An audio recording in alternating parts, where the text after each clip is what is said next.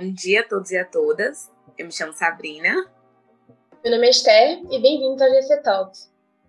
Bom, nós somos o G7, nós somos uma liga acadêmica da UFBA e o nosso enfoque é em cirurgia, emergência e trauma. Mas aqui no nosso podcast, nosso objetivo é falar de assuntos fora dessa caixinha tecnicista, assuntos que são relevantes para a saúde, mas que muitas vezes são negligenciados na faculdade.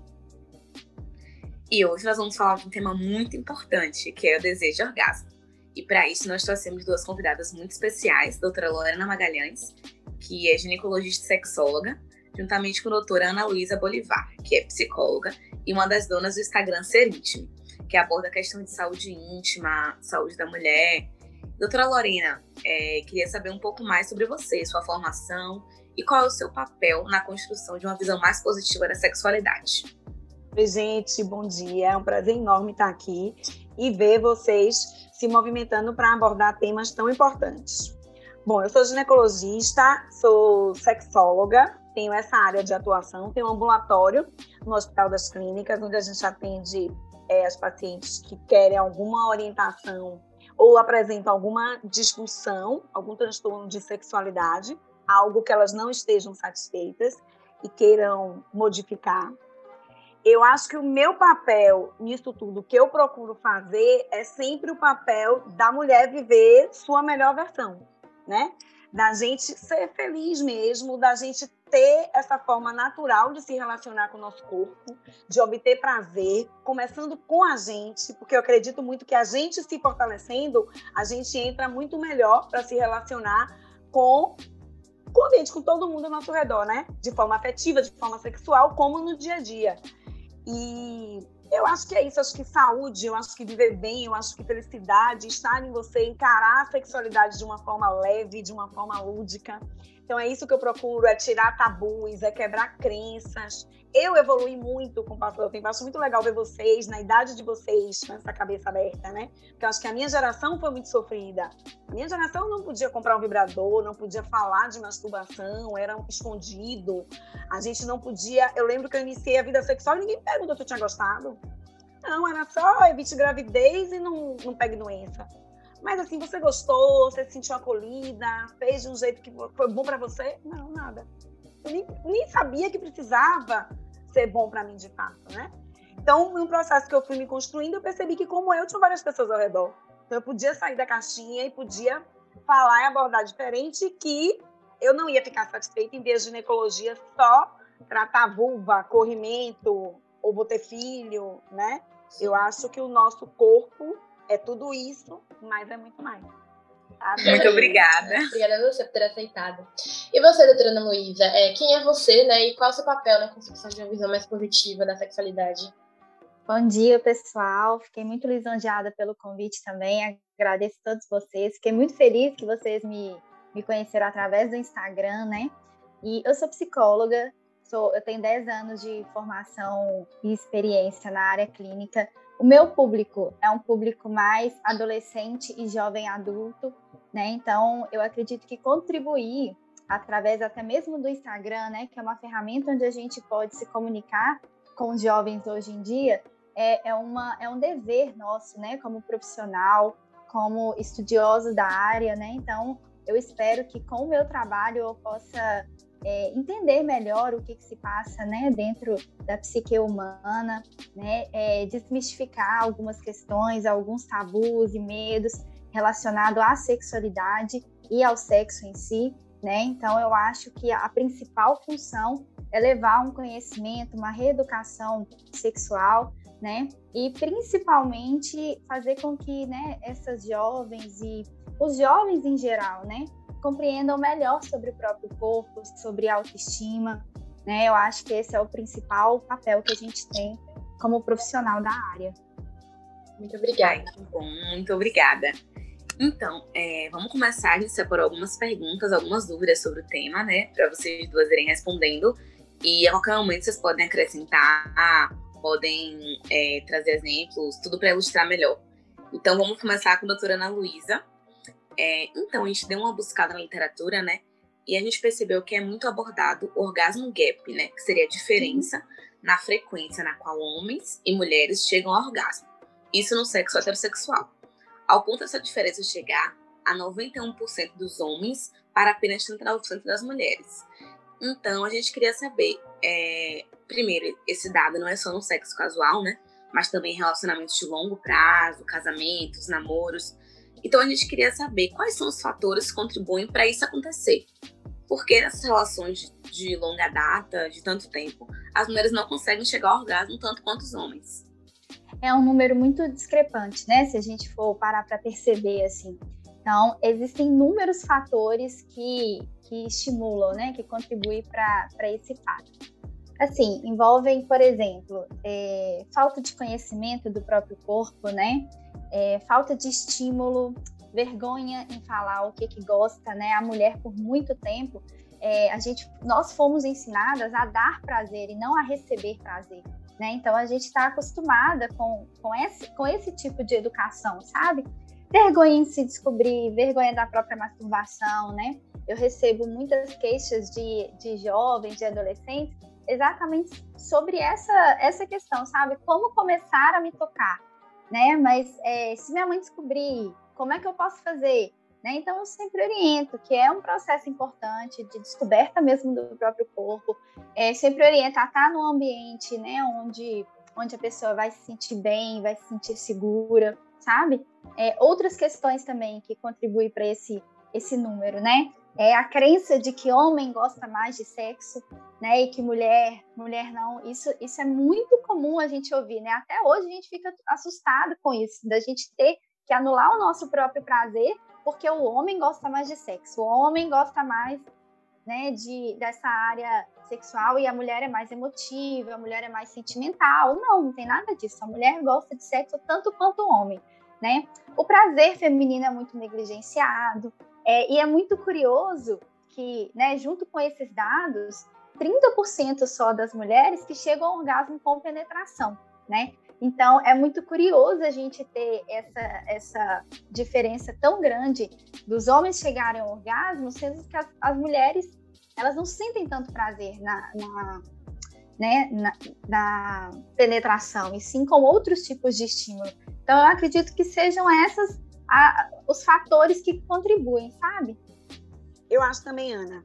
E assim, é, eu costumo às vezes dar exemplos, por exemplo, quando a gente fala de masturbação, né? Completando uhum. o que você disse.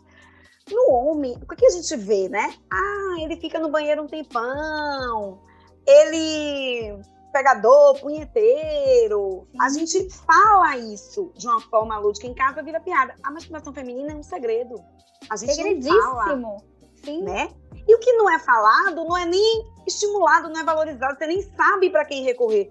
Ou você aprendeu, por exemplo, na minha geração, ou você aprendeu instintivamente ou você não fez. Porque sua mãe não chegou para você, você não era.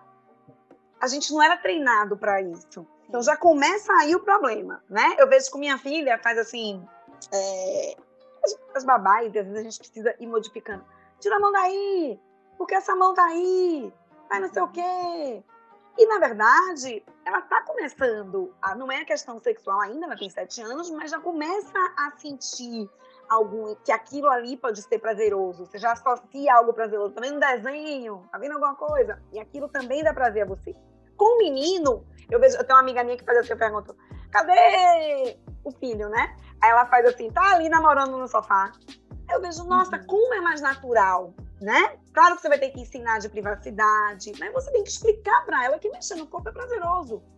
E que é ela só que pode fazer, a circunstância que ela vai fazer. Enfim, mas a gente precisa deixar isso claro. E uma coisa interessante que eu digo é que não existe mulher anorgásmica, tem a mulher pré-orgásmica. Aí vai nisso que você falou, de autoconhecimento, de masturbação, de você quebrar crenças, de você se permitir, de você reconhecer isso como importante, reconhecer o sexo bem vivido, bem feito, como algo importante, né? Não existe ter, colocar no outro a expectativa do orgasmo. Então, experiência uhum. sua, você vai ter que se conhecer para direcionar, para dizer como você gosta. E a gente é muito tímido. Tirar a mão, botar a mão aqui, pega mais aqui, pega devagar. Parece que a gente está indo num terreno que vai magoar o homem ou que ele não vai querer mais. E a gente se coloca né, muito nessa coisa protetora da relação. Ah, eu vou aceitar qualquer coisa porque eu quero continuar aqui. Uhum. É, eu acho que são várias ideias para a gente ir quebrando. Isso que você falou muito bem, de que o homem gosta mais de sexo, que é um mito uhum. que a uhum. gente cresce com isso, até em sexo casual. Às vezes a gente Sim. faz para um homem isso é natural, para a gente, Ave Maria. Como é que você foi fazer o sexo casual? Até nós, mulheres, num grupo de mulheres, pode, podemos ser recriminadas, né? Sim. E eu queria perguntar também nessa perspectiva, né, é, que a doutora Lorena falou, que a gente tem uma pesquisa nos Estados Unidos que mostrou que 67% das mulheres heterossexuais já fingiram um orgasmo. Eu queria perguntar para a doutora Ana Luísa justamente por que, que as mulheres, mesmo em relacionamentos a longo prazo, elas preferem fingir o orgasmo do que falar pro parceiro, poxa, não tá bom desse jeito, eu não gosto assim, eu prefiro isso e tal. O que, que impede a mulher de se abrir, assim, mesmo em relacionamentos duradouros? Então, envolve, eu acredito, né, que envolve essa questão mesmo de né, da, que a mulher aprendeu a servir, a agradar, a dar prazer e a não sentir, né? E esse, esse comportamento é reflexo de, de uma sociedade machista ainda, que a gente vem desconstruindo isso, né? Assim como a doutora Lorena falou, é muito bacana ver a nova geração se empenhando mais para exercer a sexualidade nos espaços também, né? Não só dentro de casa, mas na faculdade, por exemplo, né? Na época de carnaval, que existem várias campanhas né? de, de meu corpo, minhas regras. É, na própria infância, né? essa questão do meu corpo e minha, minhas regras, eu trabalho com criança e adolescente, é fundamental a gente trabalhar é, esses pontos para as crianças crescerem sabendo o que, que pode o que, que não pode fazer, o que, é, identificar algum tipo de abuso, né, identificar algum tipo ali de, de outras questões que envolvem a questão da sexualidade. Então, assim, é, eu acredito que essa, essa, essa educação rígida, né, que as mulheres tiveram durante muito tempo, colaboram para esse fato, né, e muitos, muitas vezes também traumas envolvendo relacionamentos abusivos, né, o que acaba afetando muito o lado emocional, trazendo inúmeras inseguranças, desencadeando distúrbios psicológicos, né? Então, como, por exemplo, ansiedade, depressão, estresse, baixa autoestima o medo da solidão, o medo de ficar sozinha, né? Então a mulher acaba querendo agradar o homem para não para não ficar sozinha, para não acabar aquele relacionamento, porque ela acredita que se terminar não vai encontrar ninguém, então ela acaba cedendo, sabe? Então muitas mulheres estão no relacionamento abusivo, a gente sabe disso, né? Não só por uma questão, claro que é, uma, é, um, é um tema muito delicado da gente tratar, né? Mas existe uma dependência emocional sabe?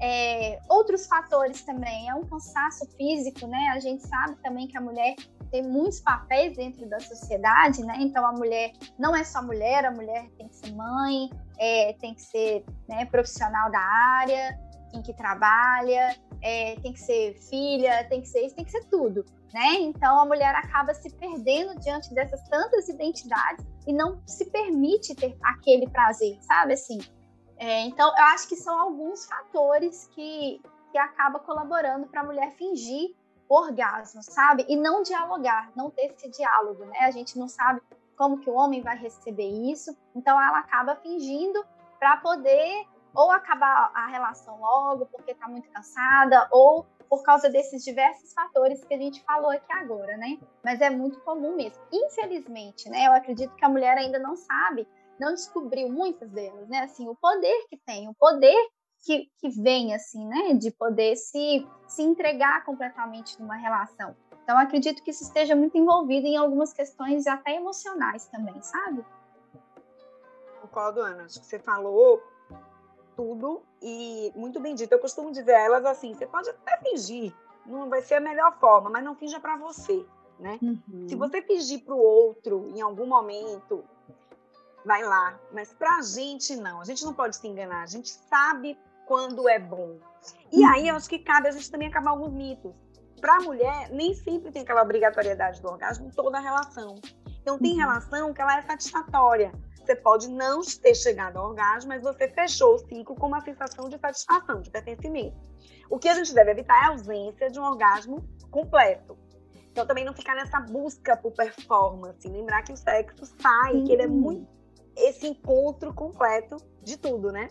Uhum. E sim, existem muitas falas masculinas. Às vezes eu pego o paciente que faz assim: ai, doutora, mas eu vou sugerir alguma coisa para ele. E ele pergunta: onde que eu aprendi? Por que, que eu quero mudar? Ele fez com todas desse jeito, todas gostavam. Por que, que eu era diferente? Uhum. Então ainda tem essa fala do outro lado. Ela silencia porque será que ela tem uma escuta ativa?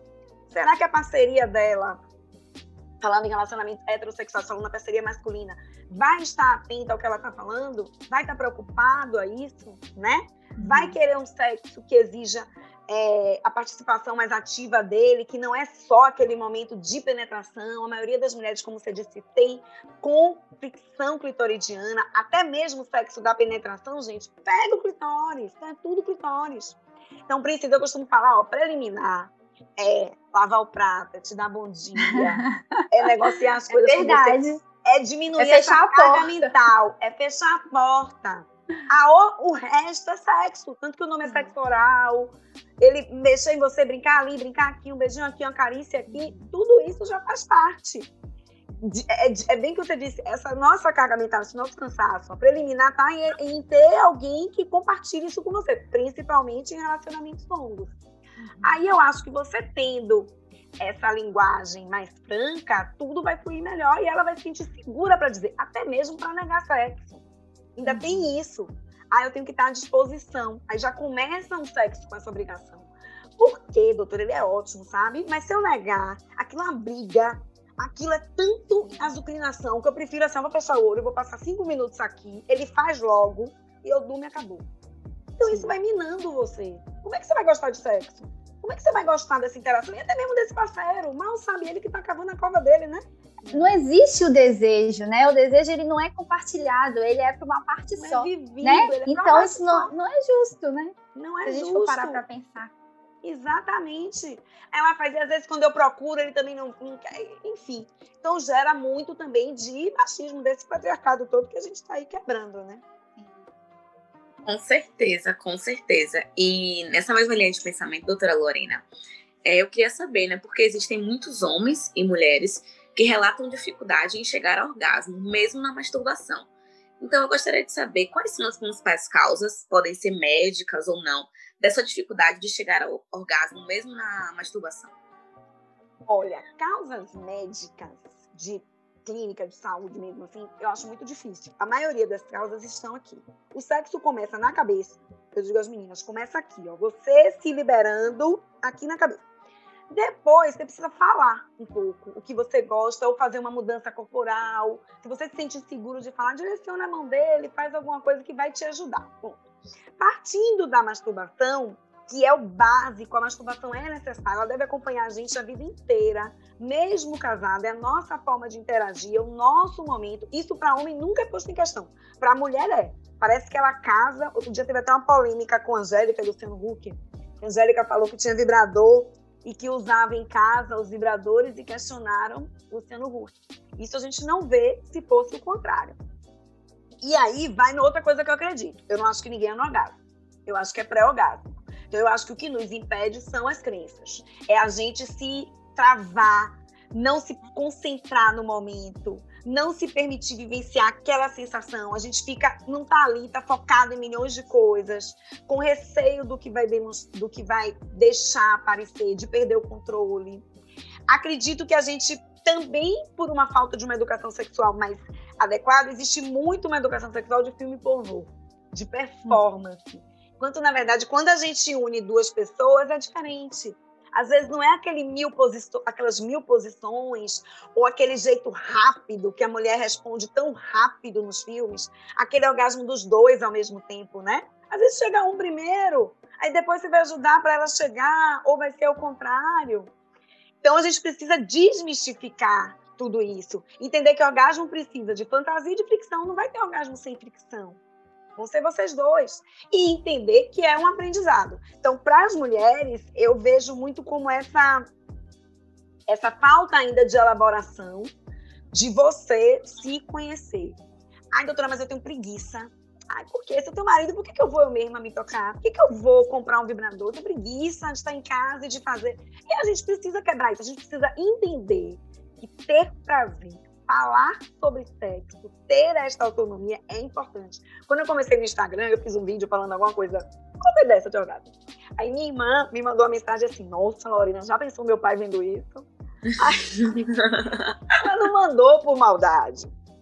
Ela mandou porque é o que a gente tem na gente. a mãe é assexuada, a boa médica, a boa pessoa era quase assexuada. Isso é muito interessante, né, da mulher ser assexuada, inclusive entrando numa questão até bem infantilizada assim da mulher. Mas se a gente for parar para pensar, as princesas da Disney, por exemplo, elas não têm mãe, elas têm madrasta, né? Até mesmo por esse lado de não fazer essa relação de que o, o pai, né, o, o príncipe lá, o rei, teve uma relação sexual que gerou uma criança, né? Então, assim, isso é inclusive retratado em filmes infantis e a gente cresce com essa ideia de que um relacionamento vai ser incrível, perfeito, maravilhoso, né? Príncipes e princesas da Disney. E isso não existe, né? É, assim, é, é claro que isso não existe, mas é uma fantasia que a gente cresce com isso desde a infância, através de filmes, desenhos, né? Então, é, esse é um ponto muito importante, né? E também pelo próprio tabu da masturbação, que é desde a infância. Né? A gente sabe que a criança ela tem uma fase onde ela descobre o próprio corpo, isso faz parte do desenvolvimento infantil, né? É, como a doutora Lorena falou, é claro que ele não entende como um prazer sexual, é outro tipo de prazer, né? A gente fala dentro da psicanálise que ele goza de outra forma, mas desde sempre eu recebo pais e mães do meu consultório. Ah, minha filha de quatro anos está se esfregando no sofá, está se esfregando de tal forma e começa a reprimir ao invés de ensinar, ao invés de acolher aquela demanda, né? Então isso vem desde uma infância, sabe? Assim, desde, é, são muitos contratempos que a gente encontra dentro da nossa sociedade para a mulher ter uma liberdade maior de se masturbar, de se tocar, de se conhecer. Mas junto a isso também existe uma, uma uma demanda da própria mulher em ter um corpo perfeito, né? Em, em, gostar de se olhar. Então eu acho que isso também dificulta muito o acesso ao próprio corpo por a mulher achar que não está dentro de um padrão estabelecido pela sociedade, né?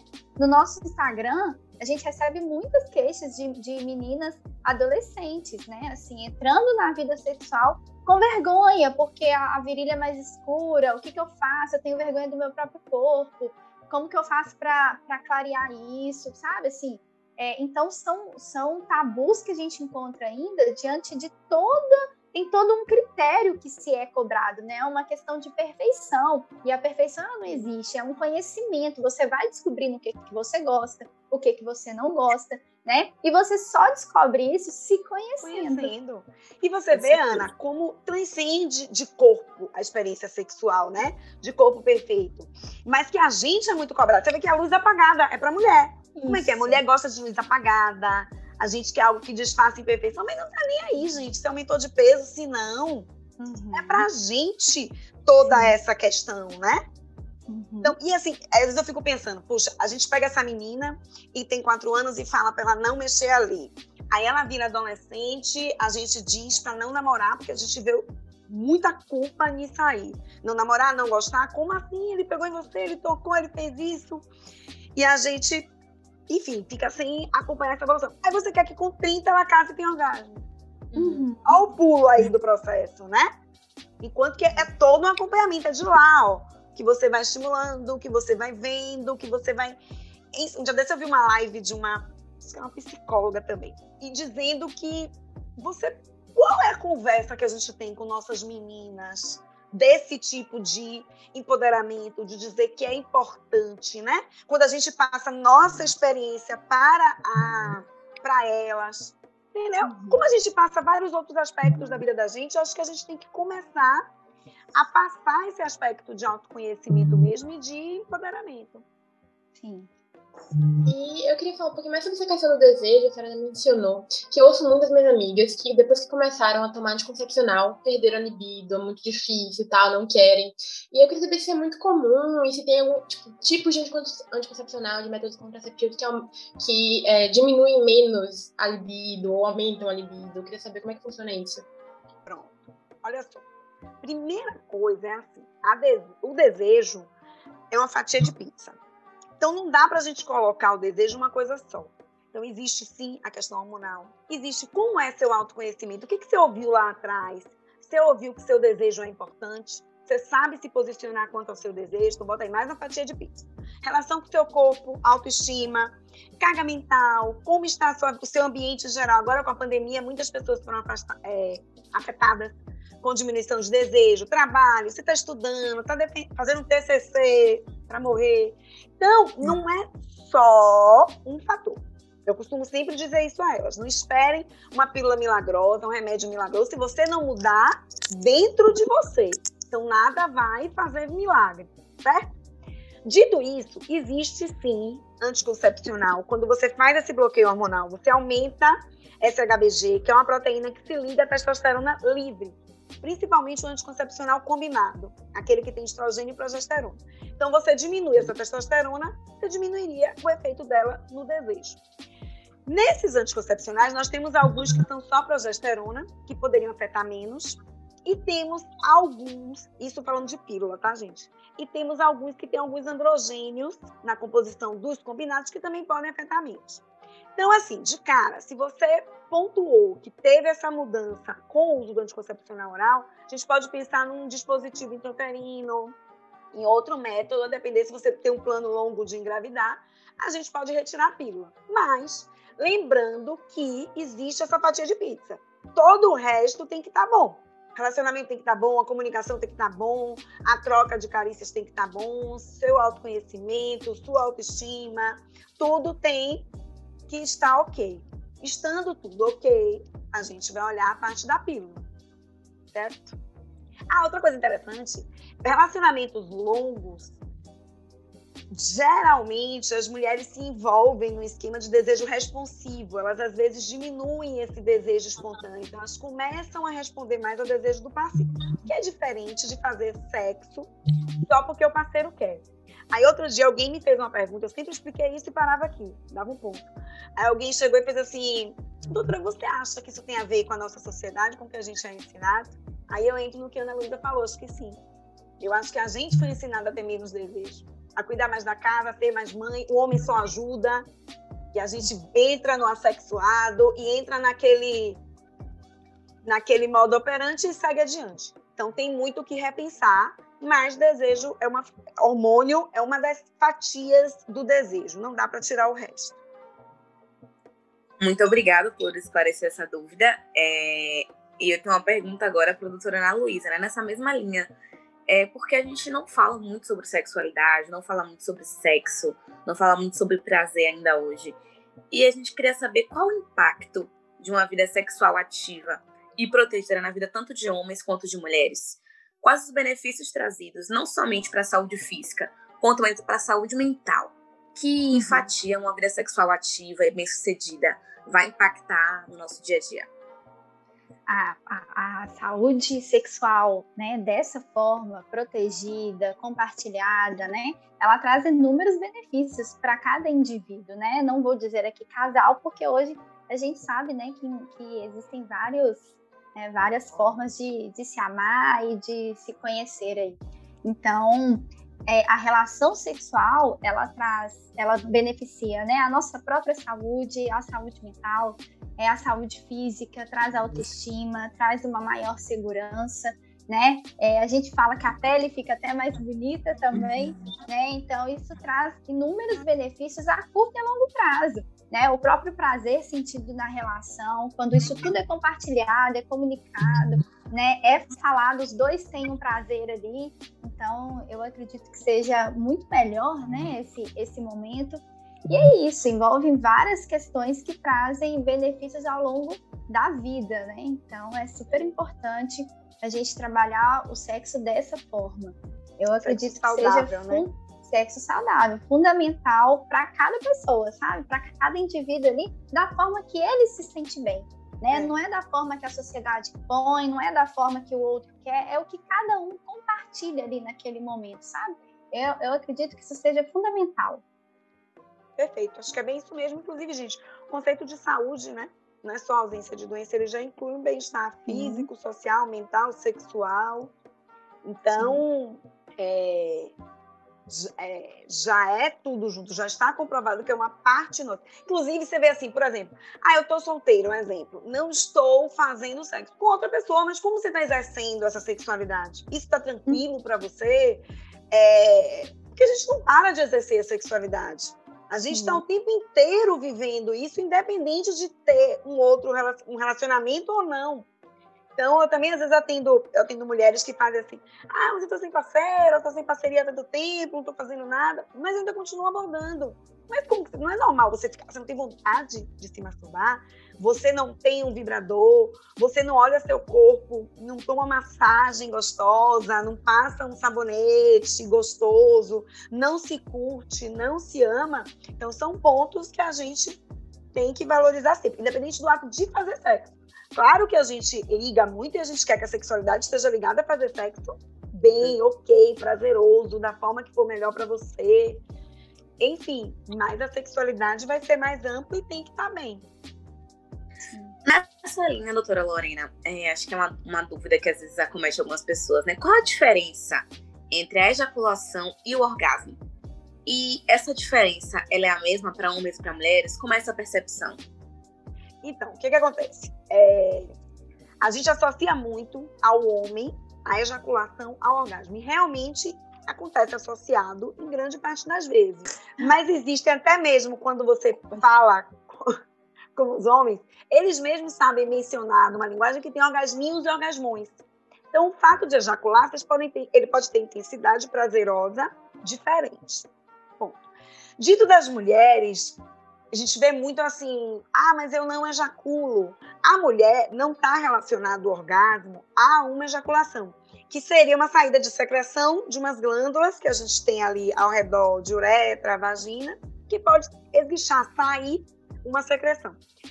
É, mas não associa orgasmo. Então, tem mulheres que não têm essa ejaculação e têm orgasmo do mesmo jeito. Não é uma coisa que esteja direcionada, até porque a grande maioria não tem.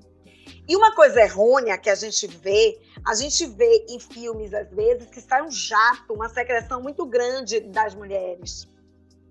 E não é isso. É, na verdade, é uma secreção em quantidade menor. Então, a gente precisa parar de comparar muito com essa educação sexual errônea. Porque qual que é a educação sexual que a gente tem agora? Zerada, né? Mas a gente vê em filme. Então fica com essa experiência errada. Então, resumindo, no homem, nem a maioria das vezes a ejaculação é associado ao orgasmo, mas você pode não ter isso. E as mulheres podem também ter orgasmo sem ter esse, acho que skirt que fala, essa saída de secreção. É, eu acredito que é isso que, vo que você falou, né? Assim, nos filmes e, e né, a gente tem essa, esse conhecimento ainda muito por uma questão pornográfica, né? Isso. E normalmente, gente, isso envolve, isso envolve assim, é, é muito curioso, né? Porque é toda uma performance mesmo e é tudo uma grande mentira. Só que de, dependendo de quando você acessa, eu falo muito com os meus pacientes que são adolescentes, né? Com os pais deles, as crianças e, e os adolescentes, vamos colocar aí numa pré-adolescência, 10, 11 anos, assim começam a se interessar pelo sexo por diversas maneiras, diante de diversos estímulos. Então, por exemplo, eu vou contar um caso de uma vez que eu atendi uma, eu atendi uma criança, uma pré-adolescente, ela tinha 11 anos. E aí a mãe chegou no consultório falando que tinha ficado muito assustada porque ela perguntou para ela o que, que era transar. Falou, mãe, o que, que é transar? E eu perguntei, ó, oh, poxa, que bacana, o que, que a senhora falou? Ah, eu não falei nada, eu, eu fiquei incrédula, né, assim, com a pergunta ela só conseguiu perguntar de onde que ela tinha ouvido isso, onde que ela, né, assim, escutou. E aí a menina falou que foi na novela Malhação, que é uma novela que passa às 5 e meia da tarde, né, gente? Então é claro que, que eles recebem esse estímulo. E aí eu expliquei para ela, olha, é, tudo bem, né? Ninguém, gente, a gente não aprende a ser mãe e a ser filho, é um aprendizado em comum, né? Não vem com manual. Então tá tudo bem a mãe se assustar. Isso não é o grande problema. O problema é como você vai acolher. E aí eu disse para essa mãe, mãe, você teve uma chance de conversar com ela sobre esse assunto de uma forma tão educativa, né? Você poderia ter explicado ali para ela, olha, é algo que só adulto faz, né? Exato. né? É assim, assim assado e explicando por que, que eu tô contando esse caso. Porque diante dessa, de, dessa, desse acesso que a gente tem à pornografia, o que, que uma criança vai fazer? Ela vai jogar no Google. Se ela não jogar no Google, ela vai perguntar para o coleguinha da mesma idade, que não vai saber. Então, vão, vão buscar acessos na internet. E aí, com esse acesso à internet, a criança vai ter acesso a filme pornográfico, a imagem pornográfica, né? E vai começar a viciar nisso. A gente tem, tem casos de crianças viciadas em, em, em pornografia, né? Então vai acabar tendo um vício ali e aí começa a ter aquela construção de que relação sexual é aquilo dali. E quando passa a ter a própria experiência da relação sexual, acaba se frustrando. E aí pode ser que desenvolva disfunções sexuais ali, tanto o homem quanto a mulher, né? Pra, e não comecem a estabelecer, a, a, a vivenciar a sexualidade de uma forma saudável.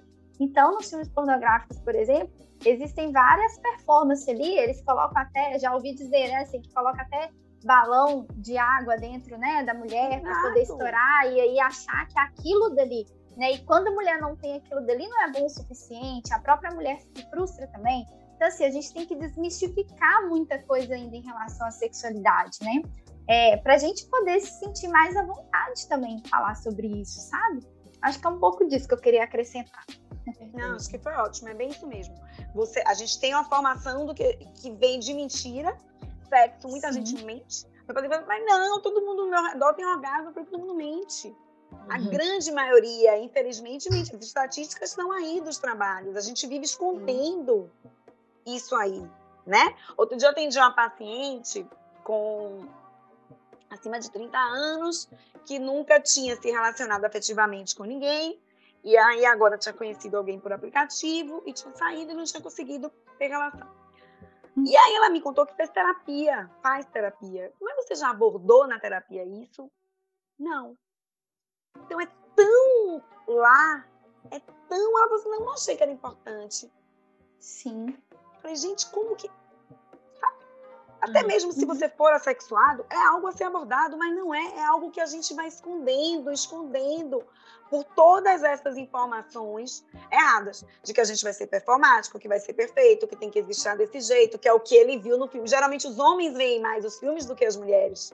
Então, eles já entram com esse olhar julgador. Eu tenho um paciente que faz assim, ah, ele, ele, ele duvida que eu gozei, ele quer que eu faça da forma ali, uhum. daquele jeito, com aqueles gritos, daquela forma que eu gosto daquelas mil posições, daquelas coisas, eu só quero relaxar ali, ó, ficar ali com ele, abraçar um pouquinho, hoje é só desse jeito. Uhum. Então, acho que é muito para a gente ainda falar a respeito.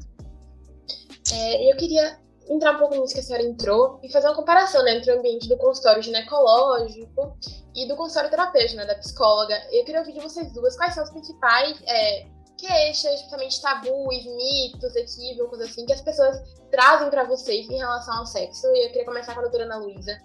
Uhum. Olha, são inúmeros fatores, né, que vão chegando no consultório, assim, de muito, muitas questões relacionadas a traumas de relacionamentos anteriores. É, eu a, atualmente são as maiores queixas, sabe, de traumas, de dependência emocional, de medo de se relacionar novamente né, de abusos que, so, que sofreram, né, durante a adolescência, a infância. E aí o que que acontece? Isso gera um, um trauma tão grande que algumas mulheres percebem que foram abusadas já, quando já estão na vida adulta. Por quê? Porque não tiveram essa educação quando criança e aí quando cresce lida com a realidade de que, opa, aquilo ali que eu vivi na infância foi um abuso e eu gostei. Né? Não foi um gostar, gente, trazendo prazer que a gente sente hoje, né? Nós como adultos. Mas para a criança, ela foi estimulada de um jeito que ela gostou. E aí traz aquela culpa, sabe, muito grande de meu Deus, eu fui abusada, eu gostei, o que eu sou, o, né, quem sou eu, o que, que isso representa. Então tem muito essas queixas, né? Porque eu trabalho com criança e adolescente, então é, eu tenho muito acesso a isso.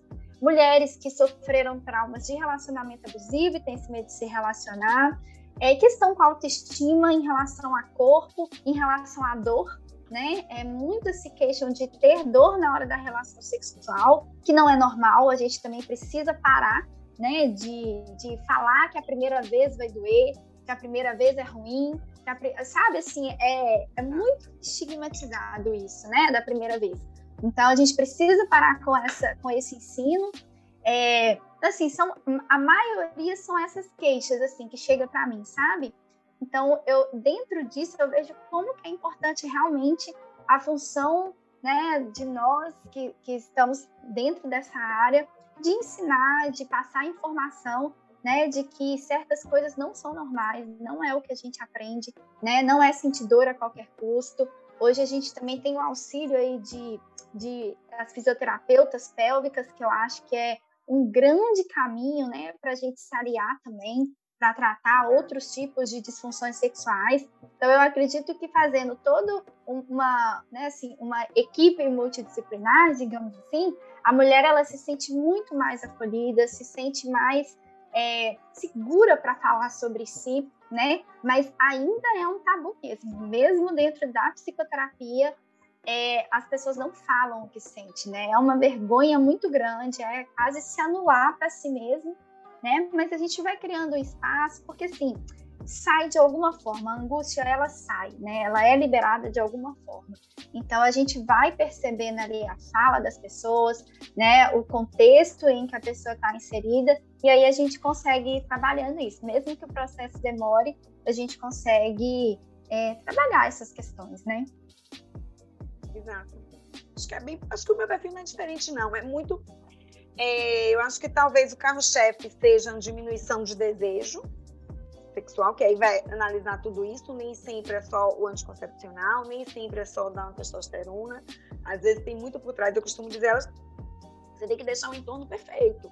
Primeiro, você está com quem você gosta, você está sem essa dependência emocional ou financeira, então a mulher precisa ter essa estrutura para poder fazer essas escolhas e viver num, num local confortável para ela ver autoestima, ver autoconhecimento, é, atendo também essa questão de dor, aquela mulher que usa o lubrificante sempre. Eu costumo dizer, é bom o lubrificante, não é que eu seja contra, mas tem que ser uhum. algo para aprimorar.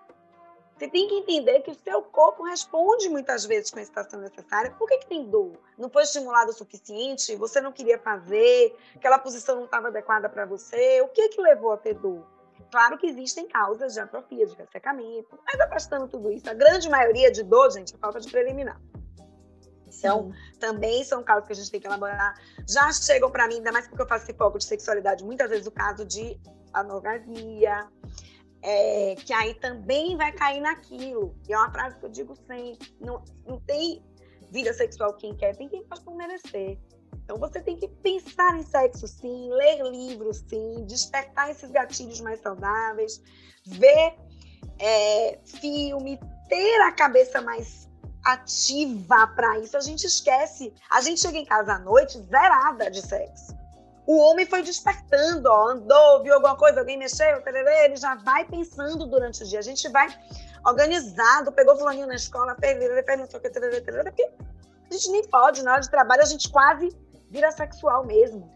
Isso é muito outra... interessante né? é, o, que, o que você fala, porque os estímulos de homem e mulher é diferente, né? O homem é muito mais visual. Né? Muito mais, né, gente? É claro que a gente tem mulheres também que são mais visuais, eu tô dizendo no âmbito amplo, assim, sabe? A mulher não, a mulher ela precisa ouvir, ela precisa, né? Assim, é, são outros tipos de estímulo que ela precisa ter, né? E é isso mesmo, a gente chega em casa à noite, o homem tá lá ligadão e a mulher não, para eu ainda tem tanta coisa para fazer, né? Que a última coisa que eu vou pensar é em sexo, né? Então a gente precisa desconstruir isso também, né? Precisa é, ter essa consciência de que a gente precisa mudar a forma que a gente foi criada e, e tentar, que a gente cai às vezes em alguns erros, né? fazer diferente com as pessoas que a gente está formando a partir de agora. Então eu tento fazer, criar isso diferente em minha filha, criar diferente em meus sobrinhos, no máximo do que a gente consiga fazer para ver se continua esse trabalho aí, né? Da mulher vir com menor carga. Eu, outro dia, gente, eu tenho uma amiga que se separou na Irlanda, casada com um irlandês, foi para lá, teve três filhas com irlandês, ela já tinha um filho antes daqui, que mora lá, enfim, separou. E aí, ela, quando ela estava casada, ela passou um tempo dona de casa. Até porque lá foi difícil, validar diploma e tal. Aí depois começou a trabalhar, é, publicitário. E aí, agora que ela se separou, ela saiu de casa, ela alugou um apartamento. Ele ficou na casa antiga com as crianças. E ela fez assim, gente, eu achava que a gente era tão feminista e eu vejo minhas amigas com olhar de crítica. Como que você conseguiu? Ela falou, porque pela logística era muito mais fácil. Ele chegava em casa, ele tinha não sei o que para o trabalho, meus horários são difíceis. Eu estou voltando a trabalhar agora. Então era uma logística que era melhor ver as meninas. Final da escola eu busco todos os dias, levo para lá, ele organiza o resto e o final de semana de cada um. Então, assim, são pequenas mudanças da sociedade que talvez a gente esteja se preparando. Eu mesma tomei um choque quando ela disse. Uhum. Falei, nossa, Cal, eu não sei se eu ia ter esse desprendimento, essa maneira tão simples de ver as coisas, né? Então, eu acho que é que a gente recebe mais é, tudo fruto de, de como a gente vai lidando as coisas lá atrás, como a gente vai recebendo essas informações lá de trás. Seu de relacionamento, eu tava até botei no Instagram um dia desse falando assim, até por ser minha vivência que eu sou divorciada e de algumas amigas ao meu redor pensando, nossa, como a gente precisa é, ter coragem para recomeçar, né? Lembrar daquela menina de 17 anos que tinha aquelas experiências sem colocar muito peso naquilo. Lembrar que, como mãe, eu tenho que deixar a Catarina um dia com a babá e sair. Tem que ter um espaço para eu viver isso. Ela tem que entender que a mãe dela exerce isso. E isso é difícil, é muito mais fácil fazer isso aí no caminho da sexualidade mesmo. Vou assumir só a Catarina que eu vou ser uma boa mãe. Como é que eu vou ser uma mãe? Que imagem eu vou passar? Então é tanta coisa que permeia, é tanta coisa que a gente precisa desconstruir, que homem já vem pronto se for parar para dizer, né? Uhum. O homem já vem fácil. E, doutora Lorena, agora que a senhora tocou nesse assunto dos homens, né? A, eu sempre tive uma curiosidade sobre isso, né? Porque nós, mulheres, desde adolescente, nós vamos a ginecologista, nós conversamos, prestamos as preocupações, aprendemos também sobre sexo seguro, né? Sobre o uso da camisinha, sobre o uso da pílula. E no caso dos homens, não, né? O relacionamento deles com o urologista começa na casa dos 40 anos, e até mesmo a Sociedade de Urologia, né, é, fez uma campanha sobre isso, né, de para tentar levar os homens mais cedo ao consultório, né, para os homens começarem no urologista com idades mais, mais novas, no começo da vida sexual, talvez. Então, eu queria saber o que a senhora acha, né, dessa falta de orientação profissional, dessa, dessa procura tão tardia ao urologista. Como é que isso reflete, como é que isso impacta no comportamento sexual dos homens? Olha, eu acho que tem várias formas da gente abordar isso. Eu acho que, de fato, homem aprende muito de sexo na rua com os amigos, mas mulher também. Porque, vou lhe dizer, assumindo a culpa, é, eu não sei qual foi a experiência de Ana Luísa, mas a minha ginecologista nunca me perguntou nada. De, lá atrás, de muita coisa. Era muito chegar, menstruou, não menstruou, tá namorando, vai usar a pílula, bota na mesa, é, olha, examina. Então, eu não sei até que ponto a gente ir tanto lá atrás faz uma prevenção nesse aspecto, entende? Eu acho Entendi. que era muito mais num aspecto de saúde, de prevenção, porque a gente estava exposto mais à gravidez. É o corpo da mulher. Então, a gente assumir a prevenção da gravidez, né? Então, a gente assume a pílula, a gente assume o preservativo. Se a gente engravida, quase que a culpa é só nossa. Parece que nem teve outra pessoa, se isso aconteceu na adolescência. Então você tira do homem esse papel, que realmente é nosso corpo. É, então, falando em relação a isso, de ensinamento de sexualidade, eu acho que agora estamos tendo mudanças. Eu acho, pelo menos o que eu vejo ao meu redor, as consultas estão se modificando. Eu já atendo mães que vêm a mim é, querendo trazer a filha para ter esclarecimento, que vai vacinar para HPV, e etc, etc. E já entram assim, ó, oh, vou ficar um pouquinho na consulta, mas vou sair. Ela tirar as dúvidas com você, ter mais privacidade, porque tem coisas que às vezes você não fala para sua mãe mesmo. E aí você precisa ter alguém de confiança para você falar. Em questão à saúde, eu acho que o homem é mais negligente. Então, é, demora mais para ir ao médico. Geralmente, ele precisa que a esposa marque mesmo quando vira adulto, é uma postura que o homem se coloca, né? Ser cuidado e a gente assume com esse lado maternal. E aí vai adiante, seria bom que eles fossem desde antes, seria bom que eles soubessem da importância do preservativo, de evitar infecção sexualmente transmissível, de evitar gravidez, de ter a nossa. Porque assim, a pílula depende da outra, não pode ter responsabilidade só a mulher com o preservativo e o uso do preservativo, ele vai ter o controle. E é muito melhor também você ter o controle do que deixar só o controle no outro.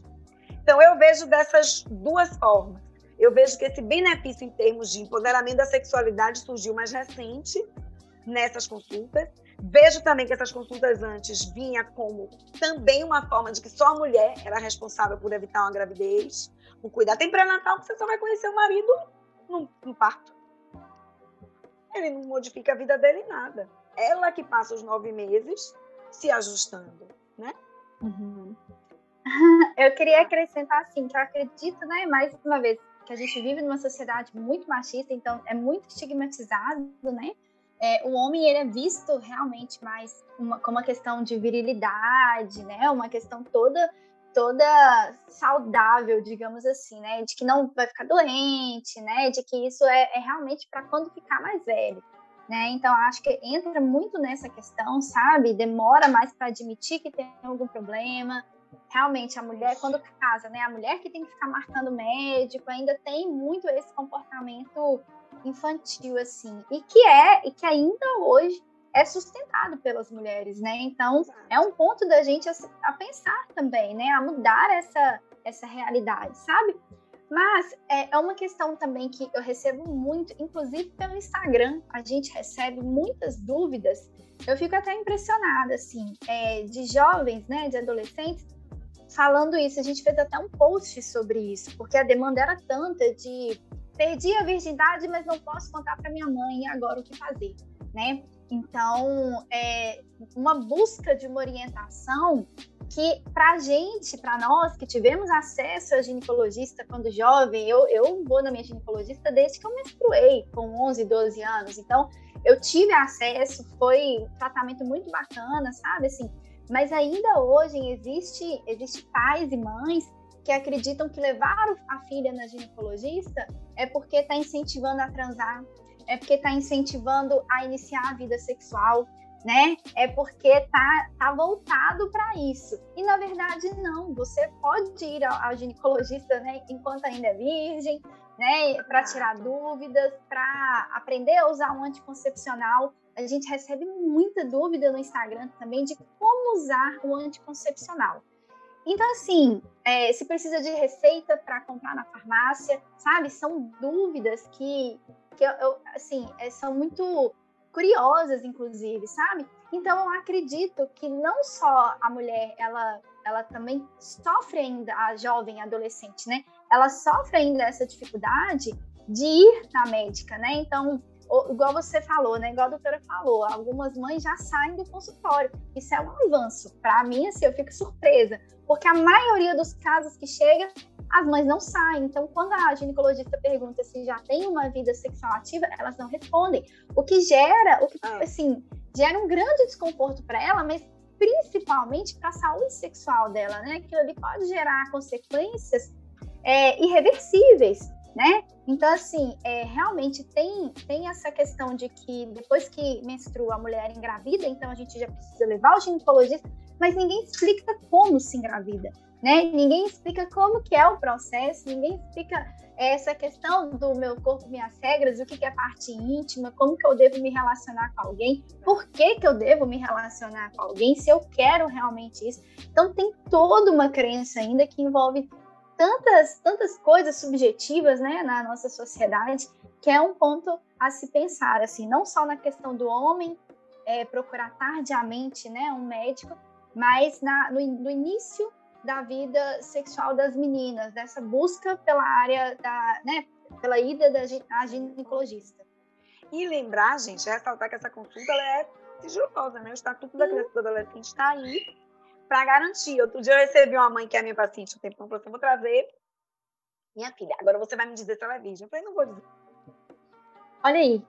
É. Eu não vou dizer. Mas como você não vai dizer? Quer dizer, se ela engravidar, eu vou assumir, eu não vou saber antes. Eu falei, gente, primeiro que não vai mudar em nada. Se fosse uma coisa que eu fosse te dar uma garantia de alguma coisa, ou fosse fazer um bem para a nação, mas não vai. Só vai quebrar e... ainda mais seu vínculo. Sim.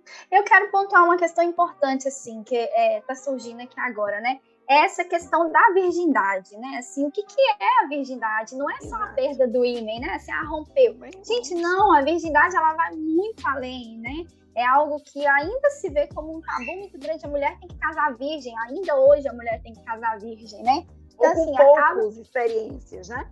Poucas. Eu tenho uma amiga exatamente. que fala assim, três, no máximo sete. Depois disso, a gente já não fala mais para quem te conhecer. Parou ali. Pois né? é. A gente ainda então, tem assim, esse olhar angelical sobre a gente.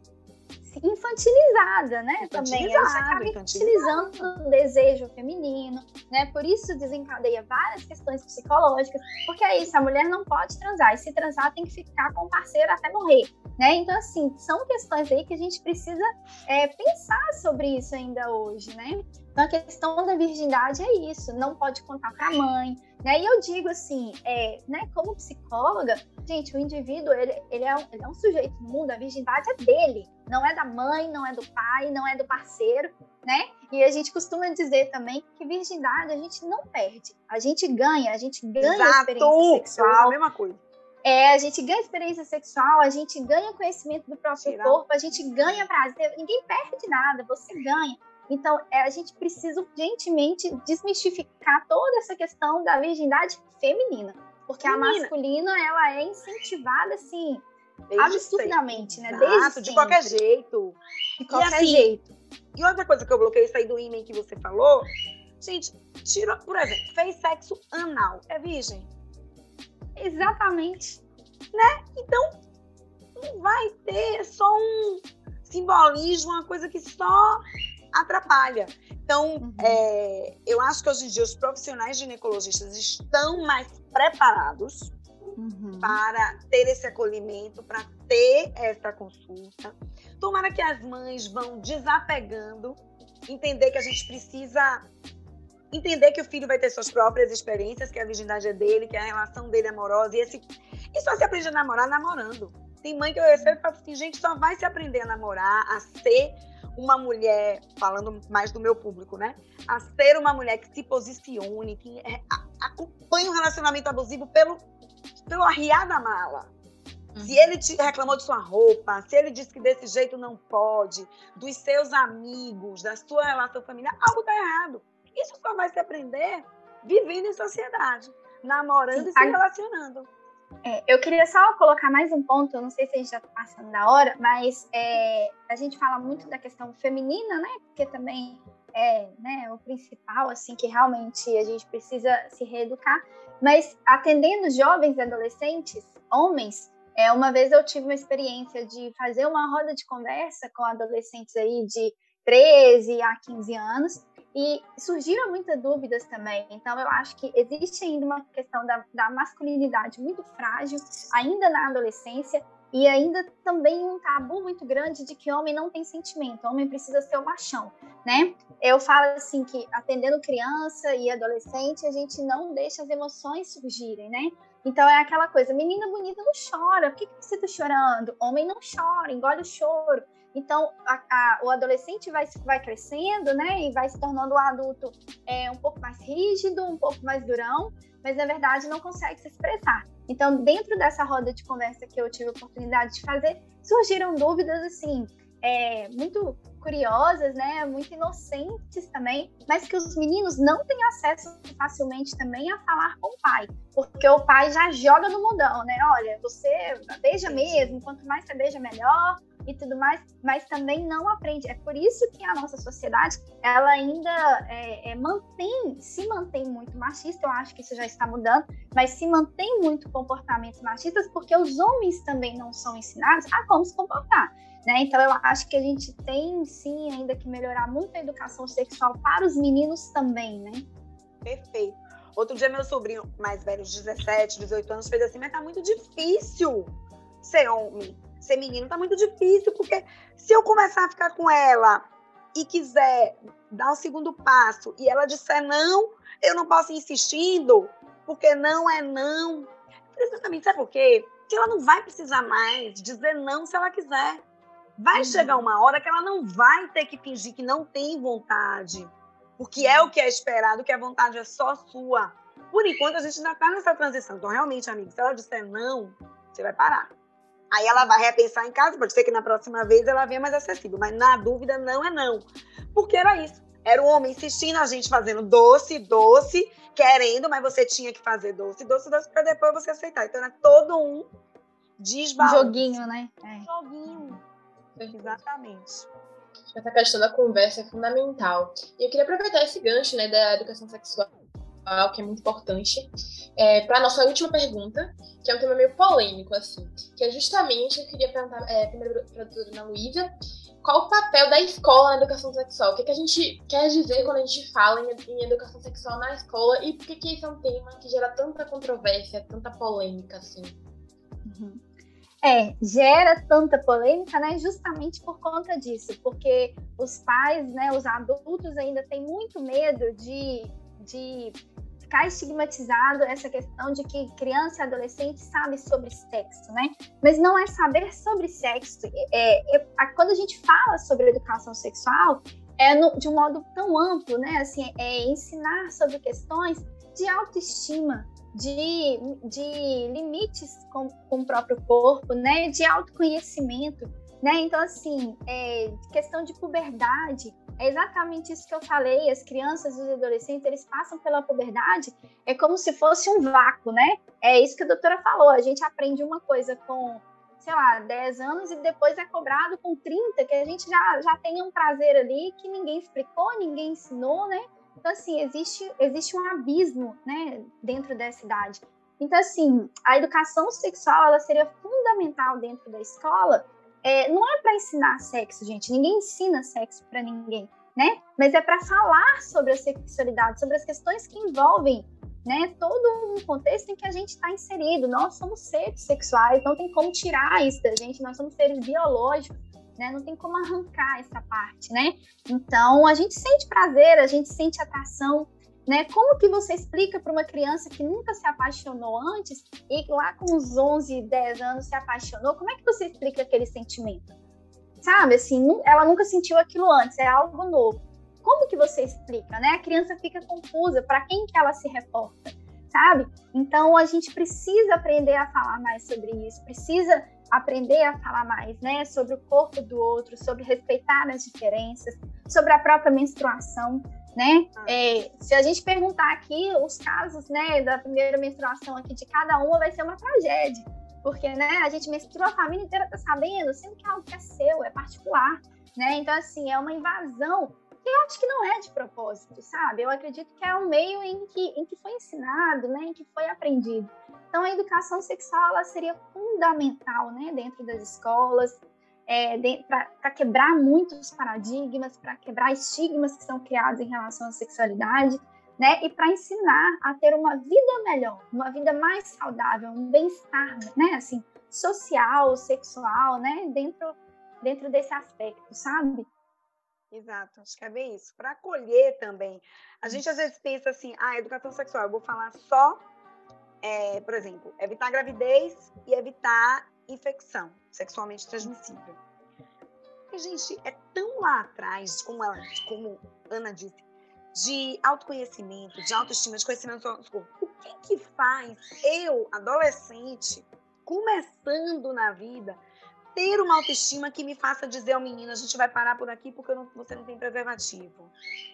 Uhum. Ou então, a gente vai parar porque eu quero ir na minha médica marcar anticoncepção, vou fazer desse jeito. O que que faz você? É muito é esse conhecimento lá de trás. É você ter autoestima, é você confiar em você, é você entender é, de masturbação, de prazer, ter a segurança para dizer que pode esperar, que você não precisa aceitar qualquer coisa. Que calma, vamos ali pegar o preservativo, respeito com o seu corpo e até mesmo reconhecer situações de abuso, né? A gente vê às vezes que sai na mídia que uma criança, né, um adolescente é, percebeu que estava sendo abusada porque foi falado aquilo ali na escola ou ouviu em algum, né, assim, num ambiente mais acolhedor que aquela forma de, de pegar no corpo, de carinho, era um abuso. Então, assim, isso colabora para um conhecimento que às vezes a pessoa não tem oportunidade de saber dentro de casa, porque os abusadores, a gente sabe, a maior parte deles está dentro de casa. Né? Então, a vida sexual se inicia ali, às vezes, dentro desse contexto, que acaba gerando traumas irreversíveis, né? Então, é preciso a gente a, a falar mais sobre educação sexual, né? A cada vez mais a gente vê a importância disso na nossa sociedade. E você disse bem, não é ensinar sobre sexo, né? Ninguém ensina sobre sexo. Sexo é instintivo, a química, são duas pessoas envolvidas. Então, você não ensina. Muito obrigada, doutora Lorena, doutora Ana Luísa. Acho que a gente não poderia ter escolhido com das melhores, de verdade. Foi muito rico. Com certeza. A forma Obrigada. como vocês completam a resposta uma da outra deixa o tema muito mais leve e todas as lacunas respondidas. Muito obrigada. E se tiver algum aspecto, algum tópico que vocês acham que é importante nesse tema, que a gente talvez não tenha conseguido abordar ou não tenha conseguido se aprofundar, fiquem à vontade para falar, tá? A gente não tem essa rigidez tão grande em relação ao horário, tamanho. Então, se tiver algum tópico importante que vocês acham que não foi abordado e querem deixar registrado, fiquem à vontade. Não, eu agradeço muito o convite, eu fiquei muito feliz mesmo, né, com, com o convite de vocês através do Instagram, fiquei muito contente. É, sim, pensando aqui, eu acho que os temas foram muito bem abordados, sabe? A gente conseguiu é, expandir, né, as falas, né, é, realmente, né, completando as falas uma da outra. Eu acho que tá bem, bem rico o conteúdo, sabe? Obrigada. A gente teve química, Ana Luísa. Sim,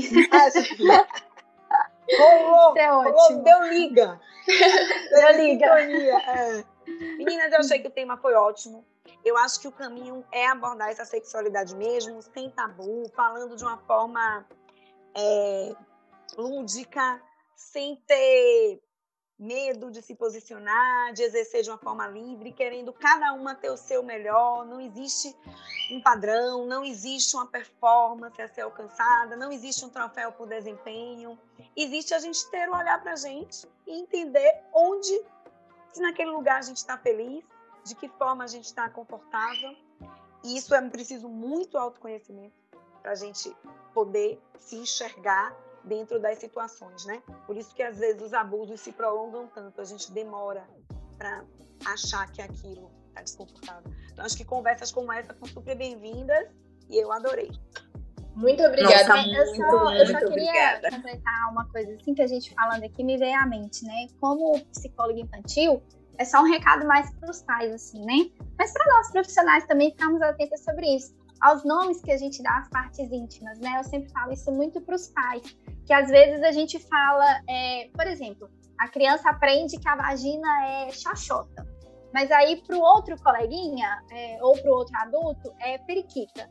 Então, eu sempre falo para a gente tentar falar o nome correto das partes íntimas, né? Ou então diversificar esse nome, porque isso facilita para a criança, tá, gente? É, facilita até mesmo abuso, né? Porque se eu conheço como um nome e a outra pessoa vira e fala, ah, eu vou passar a mão na sua periquita e eu conheço como xoxota, ela não vai entender o que, que é, né? Então, ter uma linguagem acessível. Quando a doutora Lorena falou de explicar de forma lúdica, eu acho que é explicar também de uma forma acessível, né? Para todos os públicos. Na linguagem nos- de cada idade, né? cada idade, para todos os públicos que nos assistem, que nos ouvem, né? Eu acho que isso é muito importante, da gente ter essa liberdade também de poder ser acessível ao outro, porque o conhecimento que eu tenho né, em relação não só ao tema, mas às vezes a linguagem que eu passo não é acessível. E as crianças, a, a gente esquece que às vezes a gente fala com, com criança e adolescente, né? Então é importante ficar atento ao uso das palavras e dos termos. Só isso que eu queria pontuar.